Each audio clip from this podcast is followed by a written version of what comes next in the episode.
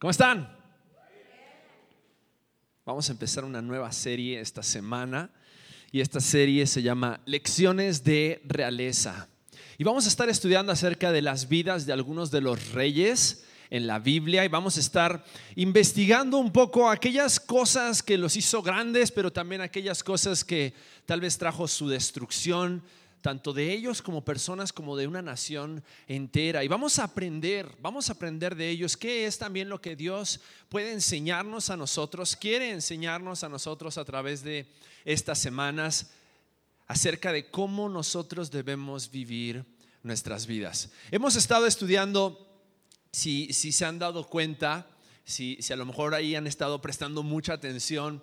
Algunas semanas eh, durante las series generalmente vamos estudiando una serie doctrinal, después tenemos una serie de vida cristiana y después también tenemos una serie de estudio de un libro. Estudiamos el libro de Santiago completo, después estuvimos estudiando acerca de las leyes de la vida. Ahora vamos a meternos un poquito en el libro de Reyes y Crónicas. No vamos a abarcar todos los reyes porque estaríamos yo creo que todo el lo que nos queda el 2015 y el 2016 si estudiáramos todos los reyes de los reinos de Judá y de Israel. Ahorita vamos a explicar un poquito acerca de qué fue lo que sucedió, pero vamos a estar prestando atención porque seguramente Dios quiere hablar también a nuestros corazones a través de esto. ¿Están bien despiertos? ¿Sí? Vamos a orar, ¿les parece? Vamos a orar una vez más y vamos a pedirle a Dios que nos hable. Padre, gracias Señor porque podemos estar nuevamente juntos y te agradecemos Dios por tu palabra. Sabemos que es viva y eficaz y más cortante que una espada de dos filos. Por eso Señor te pido que tú penetres hasta lo más profundo de nuestros corazones, de nuestras mentes, de nuestras intenciones, porque te necesitamos, Dios. Necesitamos escuchar tu voz y necesitamos que, que tú nos moldees, que tú hagas tu voluntad en nuestras vidas. Espíritu Santo, te rogamos que te muevas en medio de nosotros. Es hermoso saber que la presencia del Dios vivo está en medio de nosotros en esta mañana. Por eso queremos escucharte y queremos ser sensibles a tu voz. Te pedimos por esto en el nombre de Cristo Jesús. Amén. Amén. Un poquito de contexto histórico para que entendamos qué fue lo que sucedió con la nación de Israel. Alex va a entrar un poco en detalle en la primera etapa de la monarquía de Israel, porque hubo un momento que el pueblo de Israel entró a la tierra prometida y ellos empezaron a ver que las demás naciones tenían reyes. Y ellos no tenían reyes físicos. Dios quería Él ser el único rey. Pero llegó un momento en que las, demás naciones tenían sus reyes y el pueblo de Israel dijo, oye, eh, Dios, nosotros también queremos tener rey. O sea, no nos queremos quedar atrás. Eh, todos ellos tienen reyes y tienen sus castillos y tienen sus cosas y nosotros nada más tenemos este, una carpa que le llamamos el tabernáculo y, este, y, como que nos hace falta un castillo y un rey y una reina y sus príncipes y, y el foso de agua con los cocodrilos y, nos gustaría este, tener este, todo lo que las demás naciones también tienen. Entonces, eh, Dios se los concede. Y comienza a haber reyes en Israel y los primeros dos reyes fueron escogidos por Dios. Y es el caso de Saúl y el caso de David. Después de David, Dios le hace una promesa a David, y les repito, no voy a meter mucho en ese tema porque si no, Alex dentro de dos semanas va a predicarnos de ese tema y si no, lo voy a dejar sin mensaje. Entonces, eh, después de, que Saúl fue rey, David fue rey, Dios le hizo una promesa a David de que de su linaje, de su descendencia, siempre iba a estar sentado sobre el trono de Israel uno de sus descendientes. Y fue entonces que después de David, el siguiente rey fue Salomón. Y en el 930 antes de Cristo, el reino de Israel como nación se dividió en dos reinos. el reino de Judá y el reino de Israel. El reino de Israel era el reino del norte y el reino de Judá era el reino del sur. Y quisiera nada más que entendamos esto, ¿por qué? Porque vamos a estar viendo cómo Dios a causa de la rebeldía del corazón del pueblo y de sus reyes, trajo disciplina al pueblo de Israel, tanto al reino del norte como al reino del sur, y tuvieron que sufrir esclavitud de naciones extranjeras. Y es ahí donde entra la historia de Daniel, donde está Daniel en el foso de los leones, donde está Daniel frente a Nabucodonosor, donde está Daniel frente a Ciro, donde está Daniel frente a Darío, por causa del pecado de Israel. Y durante este tiempo de reinado del 930 antes de Cristo, aproximadamente durante 400 años, era casi casi como eh, eh, subía un rey, algunos duraban dos meses, otros duraban un año, otros duraban 30 años, pero era como que se iban turnando. Unos hacían lo bueno delante de los ojos de Dios, otros hacían lo malo delante de los ojos de Dios, algunos obedecían lo que Dios les mandaba, otros no obedecían lo que Dios les mandaba. Y el día de hoy vamos a estudiar la vida de dos reyes específicamente.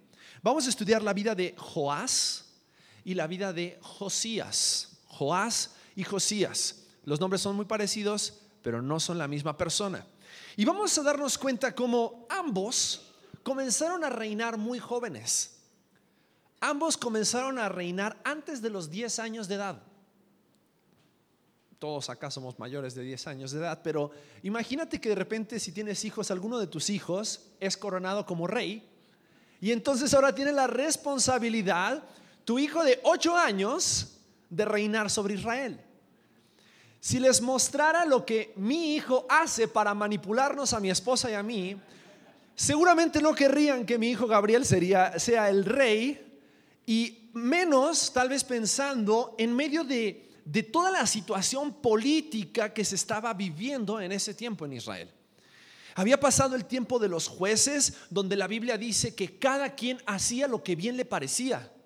Y Dios levantaba a un juez siempre que el pueblo de Israel pecaba, ¿Se acuerdan cuando estudiamos jueces? Siempre que Israel pecaba, Dios levantaba a un juez para liberar al pueblo de Israel de la opresión de las naciones que estaban alrededor, que ellos no habían sacado y echado de la tierra prometida. Pero después de que eran liberados, se olvidaban de Dios, se olvidaban del juez y volvían a pecar. Ahora, después de eso vienen los reyes. Después de toda esa situación de, tira y afloje entre Dios y el pueblo, vienen los reyes. Y el primer rey que vamos a ver el día de hoy es Joás. Y vamos a encontrar la historia de Joás en Segunda de Crónicas, capítulo 24. Si tienes tu Biblia, busca Segunda de Crónicas, capítulo 24. Y vamos a comenzar leyendo de los versículos 1 al 4. Y Joás, tanto Joás como Josías, son dos reyes que fueron considerados que hicieron lo bueno delante de los ojos de Dios. Sin embargo, vamos a darnos cuenta de algunas cosas muy específicas que tenemos que aprender de cada uno de ellos, cosas que debemos imitar y cosas que no debemos imitar. Y lo primero que vamos a ver, vamos a ver los errores en la vida de Joás. Y vamos entonces a Segunda de Crónicas, capítulo 24, versículos, vamos a comenzar leyendo versículos 1 al 4. Y dice así la palabra de Dios. De siete años era Joás cuando comenzó a reinar. Y cuarenta años reinó en Jerusalén. El nombre de su madre fue Sibia de Beerseba. E hizo Joás lo recto ante los ojos de Jehová todos los días de Joyada el sacerdote. Y Joyada tomó para él, para Joás, dos mujeres y engendró hijos e hijas. Y después de esto, aconteció que Joás decidió restaurar la casa de Jehová. Y antes de entrar en el tema de Joás y los errores de Joás, quiero darte un poquito del contexto de Joás. ¿A, cuánto le gustan las películas de guerra medievales, de, los ejércitos? A mí me encantan. Gladiador, este, todo ese tipo de películas me encantan, ¿no? Donde ves un imperio que se está formando, pero que de repente por la avaricia eh, se destruye. Y bueno, eh, algo muy similar estaba sucediendo en la vida de Joás. Dice la palabra de Dios, eh, capítulos anteriores en Segunda de Crónicas, capítulo 22 y capítulo 23, Joás era hijo de Ocosías. Ocosías fue un rey que también estuvo reinando durante un tiempo en Judá. Sin embargo, Ocosías fue muerto por Jehú, el rey del reino de Israel. Y algo que es muy interesante es que cuando Ocosías muere, y aquí presten atención con los nombres, ¿eh? Atalía, que era la abuela de, de Joás, decidió asesinar a toda la descendencia de Ocosías. O sea, decidió asesinar a todos sus nietos. Y dice la palabra de Dios que ella tomó por la fuerza el trono. Y es algo muy interesante porque muchas veces lo ves en las películas, pero también pasa en la vida real y en TNT y en la Biblia. Y en la Biblia. Y encontramos cómo Atalía, la abuela de Joás, decide tomar por la fuerza el reino, pero una de las hermanas de Jotam, y ahí les va, Jotam era el abuelo de Joás, una de las hermanas de Jotam, decide esconder a Joás y esta hermana de Jotam era la esposa del sumo sacerdote Joyada. ¿Me captan la historia? Ok. Joyada era el sumo sacerdote. Ah, ok, yo pensé, dije que estoy pensando. Joyada era el sumo sacerdote. La esposa del sumo sacerdote era la tía abuela de Joás. Lo esconden durante siete años para que no lo maten. Y entonces después de siete años, Joyada, el sumo sacerdote, organiza una revolución en el reino de Judá para lograr que entonces Joás pudiera tomar el trono. En esas condiciones es que Joás toma el reino de Judá. Acababan de hacer un coup d'etat, un golpe de estado, el sumo sacerdote y los príncipes de Judá para quitarle el reino a Talía, la abuela malvada de Joás, y que entonces Joás pudiera recuperar el reino a los siete años. Ese es el contexto histórico de Joás. ¿Los dejé más confundidos o sí me cacharon? ¿Sí? Ok. Ahora, una de las primeras cosas que Joás decide hacer como, como rey, y tal vez no fue a los siete años, ¿ok? No vemos que aquí la Biblia diga, y a los siete años Joás decidió restaurar la casa de Jehová. Pero una de las primeras cosas que decidió hacer Joás fue volver a construir o restaurar el templo. El templo que había sido construido por Salomón. Salomón, el hijo de David, construyó uno de los templos más grandiosos de la historia. Está inclusive considerado como una de las maravillas del mundo. Y ese templo fue destruido en medio de todas las batallas y tomas de gobierno y golpes de Estado. Y, en medio de todo eso, Joás dice, voy a reconstruir el templo. Y tuvo una buena intención. Pero el primer error en la vida de Joás fue que tuvo buenas intenciones, pero no obedeció la palabra de Dios. Joás fue un rey con buenas intenciones, pero no obedeció la palabra de Dios. Y miren lo que dice Segunda de Reyes, capítulo 11, versículo 21 y capítulo 12, versículos 1 al 3. Dice así Segunda de Reyes 11, 21 y 12, 1 al 3. Dice, era Joás de siete años cuando comenzó a reinar. Y en el séptimo año de Jehú comenzó a reinar Joás y reinó 40 años en Jerusalén. El nombre de su madre fue Sibia de Berseba. Y Joás hizo lo recto ante los ojos de Jehová todo el tiempo que le dirigió el sacerdote Joyada. Con todo eso, con todo y que el sacerdote Joyada le dirigió, dice, los lugares altos no se quitaron, porque el pueblo aún sacrificaba y quemaba incienso en los lugares altos. Joás tuvo una buena intención. Él dijo, voy a restaurar el templo para que pueda volver a haber sacrificios dentro del templo a Jehová. Sin embargo, decidió dejar que los, el pueblo de Israel siguiera quemando incienso, o sea, siguiera adorando a otros dioses. Y sabes, una de las cosas muy interesantes acerca del templo es que muchas veces conocemos acerca de Salomón por el templo de Salomón. Y una de las cosas que tal vez Joás pasó por su mente fue, quiero ser recordado como aquel que restauró el templo de Jehová, pero sin poner en juego quitarle al pueblo de Israel la idolatría y el pecado de sus vidas. Y muchas veces nosotros caemos en el mismo error. Es como cuando de repente un gobernador construye un puente en un lugar donde no es necesario que haya un puente. ¿Algún caso así? ¿Han escuchado? Paso a desnivel, Plaza Antea, Liverpool. No sé, solo lo digo. Pero muchas veces las personas, nosotros, hacemos cosas como para aparentar una cierta persona que somos, pero en realidad para esconder lo que realmente está en nuestro corazón.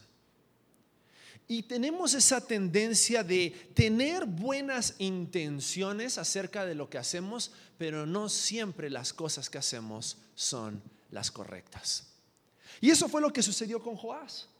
Porque dice que Joás lo primero que pensó fue, no voy a construir un puente, pero dijo, voy a restaurar el templo en lugar de erradicar por completo la idolatría en medio del pueblo de Israel.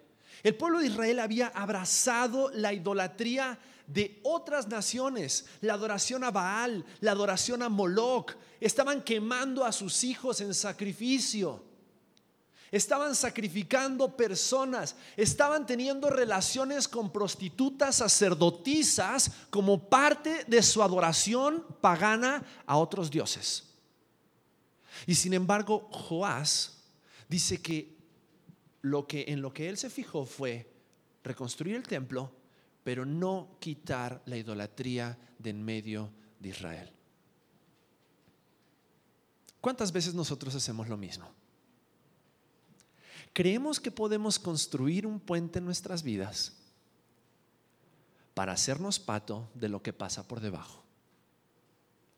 Creemos que podemos en nuestras vidas tener buenas intenciones, hacer cosas que son buenas, pero no obedecer lo que Dios dice en su palabra. ¿Sabes que una de las cosas que los reyes de Israel tenían que hacer, ellos tenían que conocer la ley de Dios? Ellos tenían que conocerla. Y una de las cosas que seguramente Joás, bajo la instrucción del sacerdote Joyada, él sabía era que él tenía que amar solamente a Dios y a ningún otro Dios. Y por lo tanto el pueblo de Israel tenía que amar solo a Jehová y a ningún otro Dios. Pero muchas veces por conveniencia pensamos o sentimos que podemos mantener cierta política con ciertos pecados en nuestros corazones sin darnos cuenta que después eso puede llegar a ser la causa de nuestra destrucción. Y lo vamos a ver más adelante en la vida de Joás. Pero Joás fue, uno de sus errores fue que tuvo buenas intenciones, pero no obedeció la palabra. Pero fíjate también lo que dice en este mismo pasaje, dice que Joás, versículo 2 de 2 Reyes capítulo 12, hizo lo recto ante los ojos de Jehová durante cuánto tiempo? Todo el tiempo que le dirigió el sacerdote Joiada. Y Joás era una persona que su fe estaba puesta en seguir a un hombre, pero él no conocía a Dios.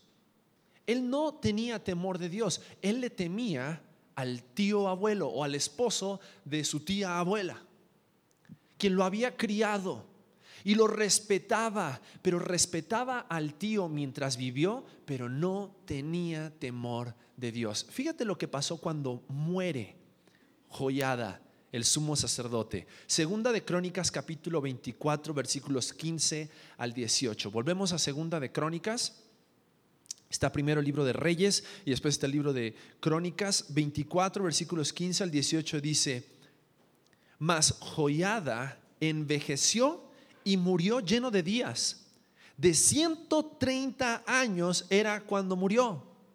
¿Alguno le gustaría llegar a 130 años? Versículo 16. Y lo sepultaron en la ciudad de David con los reyes, por cuanto había hecho bien con Israel y para con Dios y con su casa. Pero muerto Joyada, vinieron los príncipes de Judá y ofrecieron obediencia al rey, y el rey los oyó y desampararon la casa de Jehová, el Dios de sus padres, y sirvieron a los símbolos de acera y a las imágenes esculpidas. Entonces la ira de Dios vino sobre Judá y Jerusalén por este su pecado. Fíjate, interesante. Cuando Joás toma el reino, arregla la casa de Jehová, pero no destruye los altares cuando Joyada, el sumo sacerdote, el tío, muere, dice que los príncipes de Israel, claro, los príncipes de Israel tenían una buena relación con Joás. ¿Por qué? Porque les había dejado sus templitos allá arriba donde le quemaban incienso a sus otros dioses. Se acercan con Joás, se ponen a su disposición, que nunca falta ese tipo de personas, se ponen a su disposición y que dice, él y el pueblo de Israel se desvían de la adoración a Jehová. ¿Sabes de qué me habla eso? La fe de Joás no estaba puesta en Dios. La fe de Joás era una mera tradición. Él respetaba más a su tío que temía a Dios. Y Joás, estamos hablando de que era el rey de Judá. Era una persona que conocía la palabra de Dios pero no tenía temor, obediencia a Dios. Porque en el momento en que el tío ya no estuvo, ah, se fue el gato y los ratones hicieron fiesta. Y en ese momento, a partir de ese momento, dice que la ira de Dios vino sobre Judá. Ahora, no solamente su fe estaba puesta en seguir a un hombre, sino que también su corazón se endureció y no escuchó la voz de Dios, que es el tercer error acerca de Joás. En lugar de que cuando Joás fue confrontado, porque fue confrontado, mira cómo dice versículos 19 al 21 de mismo segunda de Crónicas 24. Dice, y Dios les envió profetas para que los volviesen a Jehová, los cuales les amonestaron, mas ellos no los escucharon. Entonces el Espíritu de Dios vino sobre Zacarías, hijo del sacerdote Joiada, o sea que era quién? Era su primo. Vino sobre Zacarías, hijo del sacerdote Joiada, y puesto en pie, donde estaba más alto que el pueblo, les dijo, así ha dicho Dios, ¿por qué quebrantáis los mandamientos de Jehová? No os vendrá bien por ello, porque por haber dejado a Jehová, Él también os abandonará. Pero ellos hicieron conspiración contra Él y por mandato de quién? De Joás. Lo apedrearon hasta matarlo en el patio de la casa de Jehová, en el patio del templo, el mismo templo que él había restaurado. El mismo templo que él en un comienzo tuvo buenas intenciones acerca del templo y acerca de la adoración con Jehová, pero no tenía un corazón que amaba y que conocía a ese Dios. Su fe era una fe prestada. Y aquí es donde quiero que aprendamos de los errores de Joás. No podemos vivir con una fe prestada. No podemos vivir de buenas intenciones. No podemos vivir en nuestras vidas creyendo que podemos hacer buenas obras pero al mismo tiempo permitiendo el pecado y la idolatría en nuestros corazones. Porque tarde o temprano el pecado y la idolatría va a volver a nuestras vidas y va a sacar a Dios del trono de nuestros corazones. No puedes venir a la iglesia para sentirte bien. Es que cuando voy a la iglesia me lleno de paz. Sabes, no, no, no es un placebo venir a la iglesia, leer la Biblia, conocer a Dios. Cuando tú realmente conoces a Jesucristo como tu Salvador, hay una transformación de vida, hay un cambio de camino, hay dejar al pecado por causa del arrepentimiento para poder seguir a Dios, al único Dios verdadero y vivo. No podemos pensar que en nuestras vidas podemos restaurar ahora que conocemos acerca de Dios y que Dios es el único Dios verdadero, pero al mismo tiempo seguirle quemando incienso a otros dioses en nuestra vida. Y tal vez no, se lo no le quemas incienso a San Juditas Tadeo, o no le quemas incienso a la Virgen de Guadalupe, o no le quemas incienso a ninguna figura, pero hay pecados en tu vida que no has derribado y que todavía los mantienes como parte de tus ídolos y dioses del corazón. No pienses que eso no va a traer consecuencias. Y aprendemos de la vida de Joás, de los errores de Joás, de que él estuvo dispuesto a mantener ciertas cosas dentro de su reinado. Sin embargo, dice la Biblia, que hizo lo bueno delante de los ojos de Dios. Sí, siempre y cuando Joyada estuvo vivo. Siempre y cuando su pastor estuvo detrás de él. Pero en el momento en que el pastor salió de su vida, Joyada hizo Joás hizo lo que él quiso. Y aquí la cuestión es, no siempre vas a tener a un pastor, no siempre vas a tener a, tu líder de grupo conexión, no siempre vas a tener a tu maestro que te enseñó desde chiquito en la escuela dominical. Si tú no haces convicciones firmes acerca de quién es Dios, acerca de qué es la santidad de Dios y la obediencia a su palabra, y destruyes de tu vida todo aquello que tiene que ver con la vieja naturaleza y con el pecado, tarde o temprano eso va a parecer atractivo y te va a robar de la única adoración que debe haber en tu vida, que es la adoración a Dios. Acerca de los errores de Joás aprendemos que no podemos tener una fe prestada. Necesitamos vivir una fe genuina en el único Dios vivo y verdadero. ¿Por qué? Porque cuando venimos a la iglesia y cuando estamos entre creyentes, es muy fácil hablar como los creyentes hablan. Pero cuando estamos afuera, cuando estamos en la calle, cuando estamos entre amigos, cuando estamos con familia, cuando estamos en la fiesta, y ya que agarramos fiesta y agarras vuelo y en esos momentos, ¿qué es lo que sale de ti? En esos momentos, ¿quién es a quien tú glorificas? ¿A Dios? ¿O a esos altares que todavía mantienes en tu corazón que es necesario que decidas derribar? Y fue lo que hizo Josías, el segundo rey del cual vamos a platicar hoy. Josías Encontramos su historia en Segunda de Reyes capítulo 22, aproximadamente como 250 años después de Joás. Pasaron muchos reyes entre Joás y entre Josías. Pero Josías, dice Segunda de Reyes capítulo 22, versículo 18 al 20, eh, dice que Josías comenzó a reinar Vamos a leer 2 Reyes capítulo 22, antes del 18 al 20, versículo 1. Déjenme lo busco también yo acá.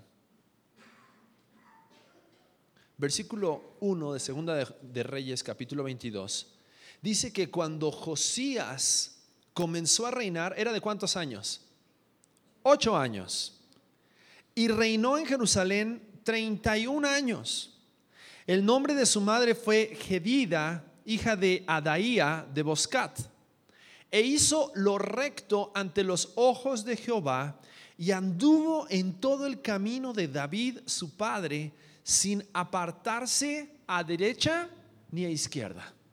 Y vamos a ver acerca de la de, la historia de Josías. Claves, cosas claves que sucedieron en la vida de Josías cuando Josías se dio cuenta acerca de la realidad no solamente del pueblo de Israel, sino de su corazón. Y cómo esto trajo un avivamiento al pueblo de Israel. Dice Segunda de Reyes capítulo, capítulo 22 que a los 18 años del rey Josías, versículo 3, envió el rey a Safán, hijo de Azalía, hijo de Mesulam, escriba, a la casa de Jehová diciendo, ve al sumo sacerdote Hilcías y dile que recoja el dinero que han traído a la casa de Jehová, que han recogido del pueblo los guardianes de la puerta y que lo pongan en manos de los que hacen la obra, que tienen a su cargo el arreglo de la casa de Jehová. ¿Qué fue lo que hizo Josías también? Restauró el templo. Volvió a restaurar el templo. Pero no solamente eso, porque en medio de la restauración, mira lo que dice el versículo 8 de Segunda de Reyes 22. Entonces dijo el sumo sacerdote Hilcías al escriba, al escriba Safán, he hallado el libro de la ley en la casa de Jehová. Imagínate qué desorden había en la casa de Jehová que no encontraban el libro de la ley. O sea, había había habido 200 años de reyes que entraban, salían, venían, los invadían, les quitaban todas las cosas del templo, porque Joás cuando murió dice que él entregó todas las riquezas del templo a los persas para que no le hicieran nada y aún así lo mataron los siervos de su casa hicieron un complot y lo mataron por haber matado a Zacarías el primo.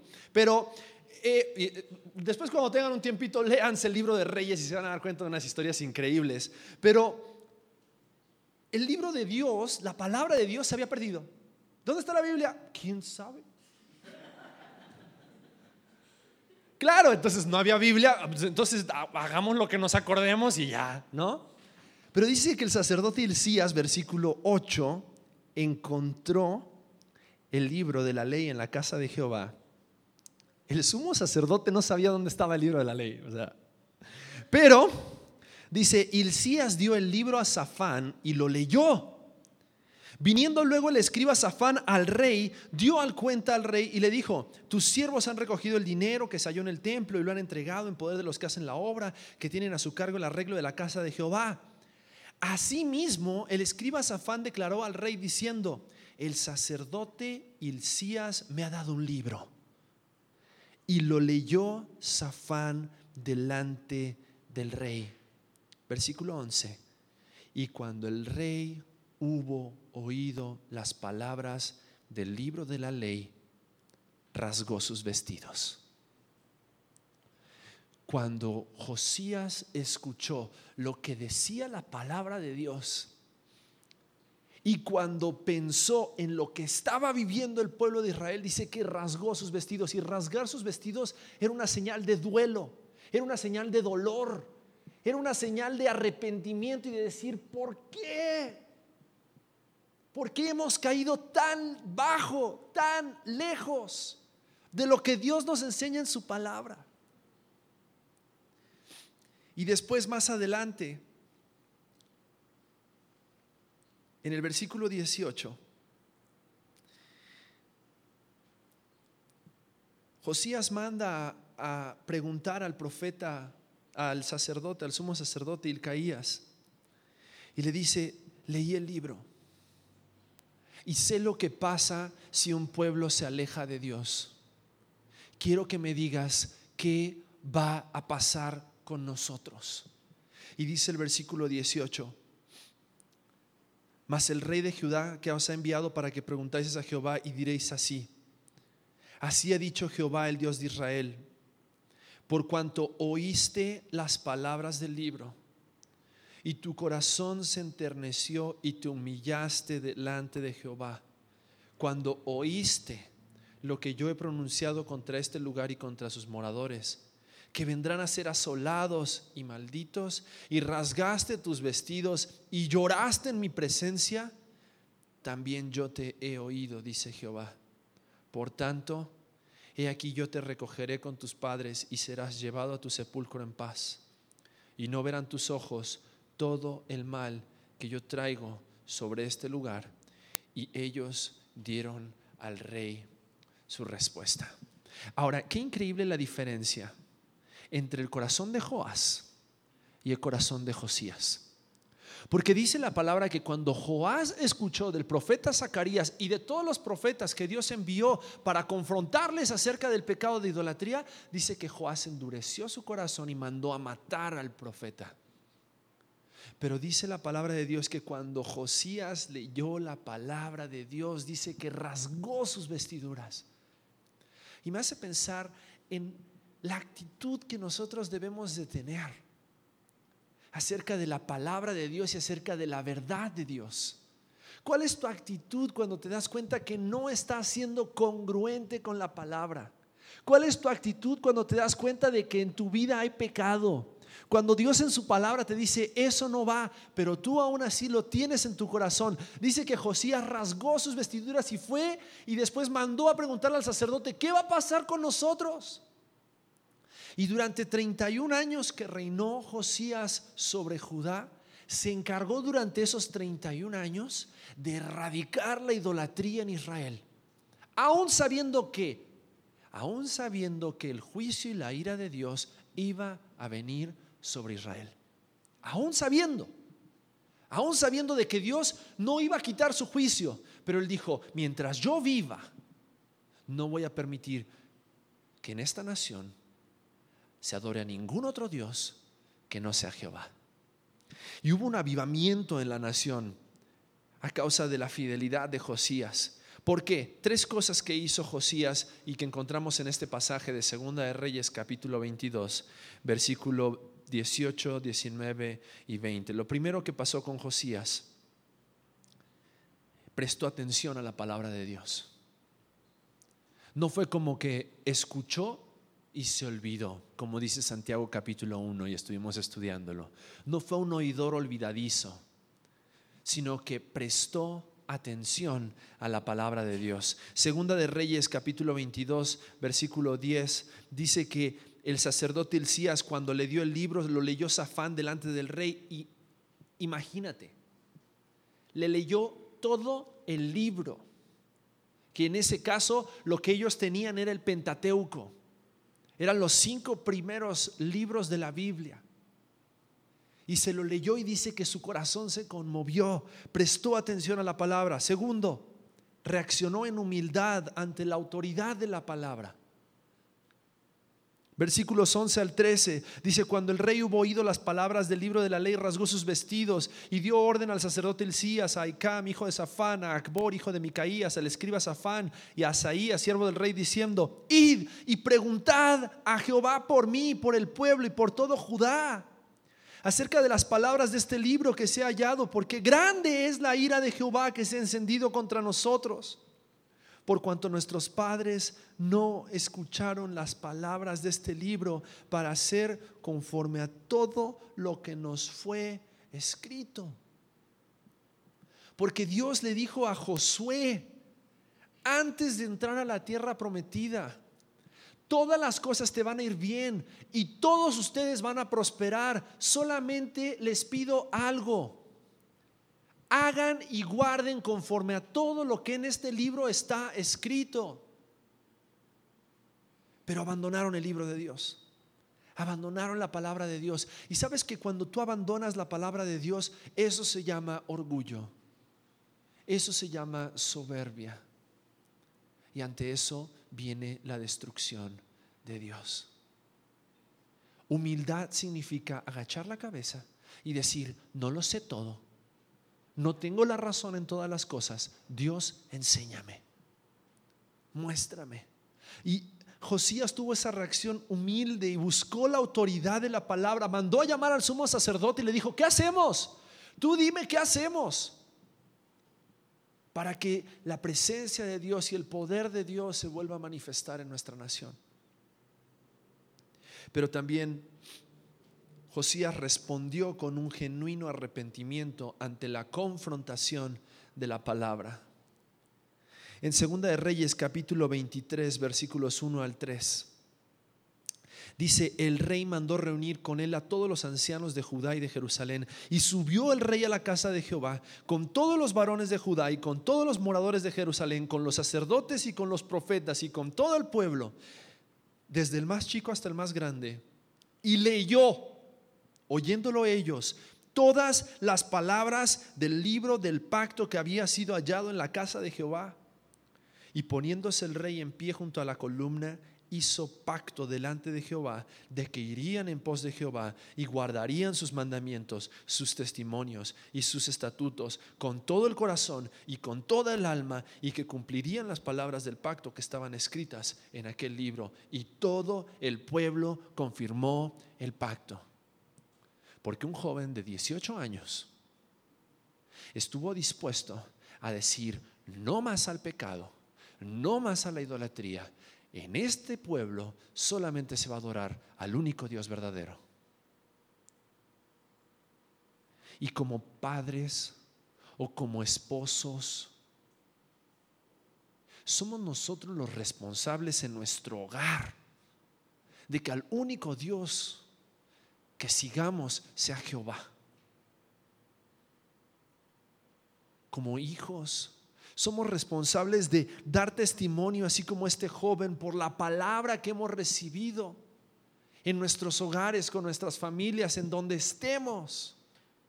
Y como dice acá, todo el pueblo terminó haciendo pacto con Dios. Porque un joven estuvo dispuesto a jugársela por la palabra de Dios, por la verdad de Dios. Y después vemos las evidencias de la fe de Josías en capítulo 23, versículos 4 al 7, dice que quitó la adoración idólatra de la tierra. Dice, mandó al rey, al sumo sacerdote Hilcías y a los sacerdotes de segundo orden y a los guardianes de la puerta que sacasen del templo de Jehová todos los utensilios que habían sido hechos para Baal, para Cera y para todo el ejército de los cielos, y los quemó fuera de Jerusalén en el campo del Cedrón e hizo llevar las cenizas de ellos a Betel. ¿Se acuerdan qué hizo Joás? Joás mantuvo los, los, centros de adoración pagana. Y Josías dijo, yo no quiero nada que ver ni siquiera con los utensilios que se utilizan para esos dioses. Y quitó a los sacerdotes idólatras que habían puesto los reyes de Judá para que quemasen incienso en los lugares altos, en las ciudades de Judá y en los alrededores de Jerusalén. Y asimismo a los que quemaban incienso a Baal, al sol y a la luna y a los signos del zodíaco y a todo el ejército de los cielos. Adoración a los ángeles, horóscopos y zodíaco. Knock, knock, ¿alguien? Los quitó. Hizo también sacar la imagen de acera fuera de la casa de Jehová, fuera de Jerusalén, al valle de Cedrón, y la quemó en el valle de Cedrón y la convirtió en polvo y echó el polvo sobre los sepulcros de los hijos del pueblo y además derribó los lugares de prostitución idolátrica que estaban en la casa de Jehová, en los cuales tejían las mujeres tiendas para cera. Pero no solamente quitó la adoración idólatra de la tierra, sino que reinstituyó la adoración a Jehová. Y eso lo encontramos en 2 de Reyes 23, 21 al 25. Dice que Josías volvió a celebrar la Pascua para recordar quién era al Dios al cual ellos adoraban. El Dios que los había librado de Egipto. El Dios que los había librado de la esclavitud. Para que ellos recordaran y dice que no hubo Pascua como la de Josías. Dice, no había sido, versículo 22 del capítulo 23, no había sido hecho tal Pascua desde los tiempos en que los jueces gobernaban a Israel, ni en todos los tiempos de los reyes de Israel y de los reyes de Judá. A los 18 años del rey Josías fue hecha aquella Pascua a Jehová en Jerusalén. Ahora, déjame decirte algo. Josías era nieto de Manasés uno de los reyes que más pervirtieron al pueblo de Israel en la adoración a otros dioses. Su padre también, idólatra, lejos de Dios. Pero Josías fue un joven que no permitió que sus circunstancias, que su entorno, que nada de lo que estaba a su alrededor, la idolatría en la cual él vivía, la nación en la cual él estaba, contaminara ese deseo genuino de amar y de obedecer a Dios y su palabra. Y durante todo el reinado de Josías, hasta que él murió, Josías fue un hombre que fue sensible a la palabra de Dios, erradicó la idolatría del pueblo de Israel, la nación de Judá, pero también que fue un hombre que supo también mostrar al pueblo con su ejemplo y a través de su fe quién era su Dios, el único Dios verdadero. Dice versículo 24 de 2 Reyes 23. Asimismo barrió Josías a los encantadores, adivinos y terafines y todas las abominaciones que se veían en la tierra de Judá y en Jerusalén para cumplir las palabras de la ley que estaban escritas en el libro que el sacerdote Hilcías había hallado en la casa de Jehová. No hubo otro rey antes que él que se convirtiese a Jehová de todo su corazón, de toda su alma y de todas sus fuerzas, conforme a toda la ley de Moisés, ni después de él nació otro igual. Qué increíble que se diga eso acerca de ti. Que fuiste un hombre o una mujer que cuando se convirtió a Dios, estuvo dispuesto a dejar toda la basura de la idolatría y del pecado para poder seguir con todo tu corazón a Dios. Para poder obedecer al único Dios, adorar al único Dios, ofrecer tu vida al único Dios.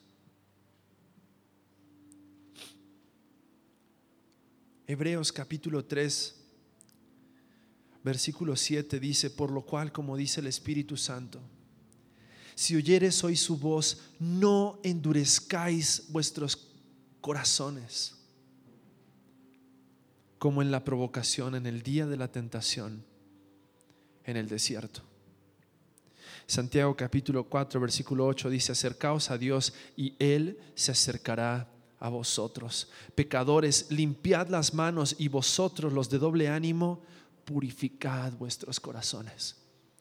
Sabes, Josías sabía que para poder realmente adorar a Dios, él necesitaba primero limpiar al pueblo de toda la adoración pagana y del pecado y de la idolatría que había en la nación. Para que nosotros podamos venir delante de Dios con un corazón limpio, tenemos que estar dispuestos delante de Dios a renunciar a todo aquello que nos impida acercarnos a Dios con un corazón limpio, con manos limpias.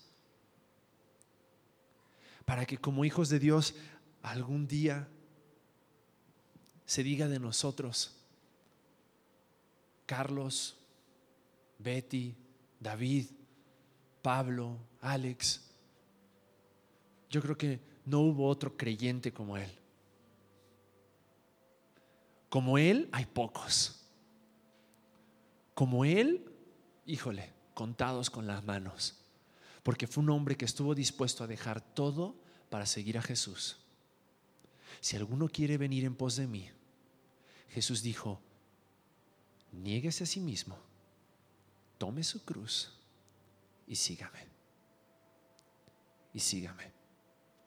Cierra tus ojos, vamos a orar.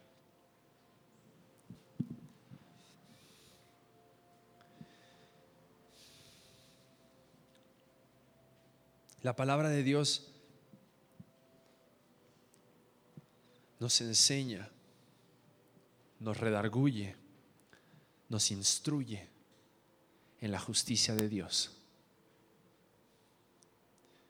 No cometas el error de Joás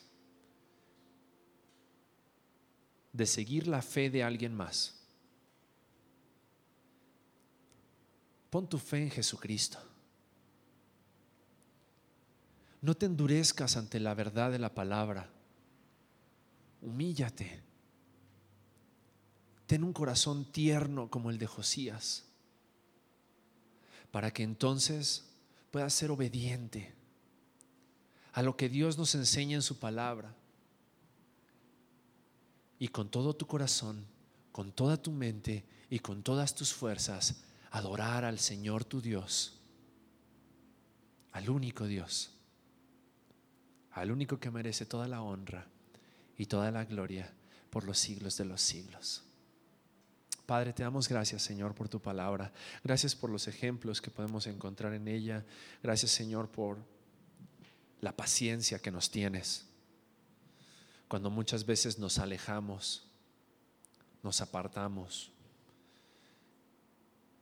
dejamos de ir a ti, dejamos de ir a tu palabra para buscar esa sabiduría,